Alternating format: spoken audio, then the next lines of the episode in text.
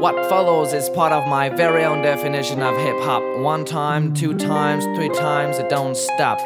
Show me where the drum's at. Uh. Enter the music shop, son. Just a soul department. Pick up a tape, start listening. You get a vision of hip hop. Quiet in a tip top shape. That's right. Everybody in the spot. One time, take the perfect rhythm and you get the perfect rhyme. Find a fine turntablist to make your tune go backwards. They're not the most ludicrous lyrics for the best record awards. Ha! In again. Welcome aboard, board citizens. Discover the new style. Don't know if my vocal cords will score again. The level of tension is high, high, high. There, what up, my name? Wait, stop, I'm white. I cannot be some sort of copycat, can I? So, what up, my whiteys? There, it's better. Doesn't sound racist at all. Alrighty, I feel almighty. Already, already. Yes, affirmative, my friend. I ain't got the affirmative action lyrics performed by the firm, but I'm defending over cars in the name of nonsense in a song. If you think that is pretentious, then you're wrong, wrong a hundred times. Judging by the relevance of the next rhyme, what I say makes perfect sense. It's passionate, committed, and prime. Look, quick time, player, football, grass, grime. Stench, okay, pardon my French. I'm gonna have to try to make amends. After all, the words are under my command. Now let's sing the chorus like a man.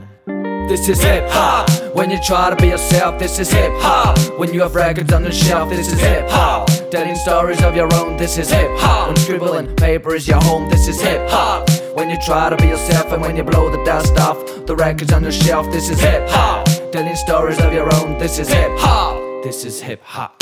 Alright, now you're hip hop. When you're a dedicated zealot of Elvis, Nina, Louis, and peace porridge in a pot. Whether it's two, three, nine or a hundred years old, still shaking your head on a tribe called Quest and De La Soul from the soul, black medallion.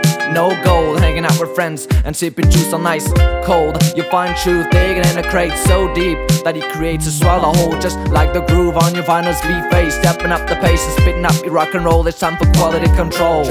Moving fingers on a poor quality console, perfecting the tune before the record's all sold out. Ouch, you're prone to deadly doubts, so end up on your couch. But you have to know it's never perfect as you wish, and you don't have the mellifluous voice of Charlie Tuna Fisher. You give it up before you finish it. You wash your dish and fall asleep feeling ashamed, cause it's only seven ish.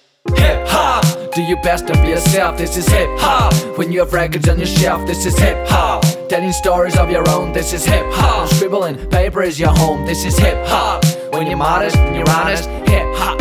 When you're an average and artist, hip hop. Living stories with a big set, hip hop. Listening to hip hop.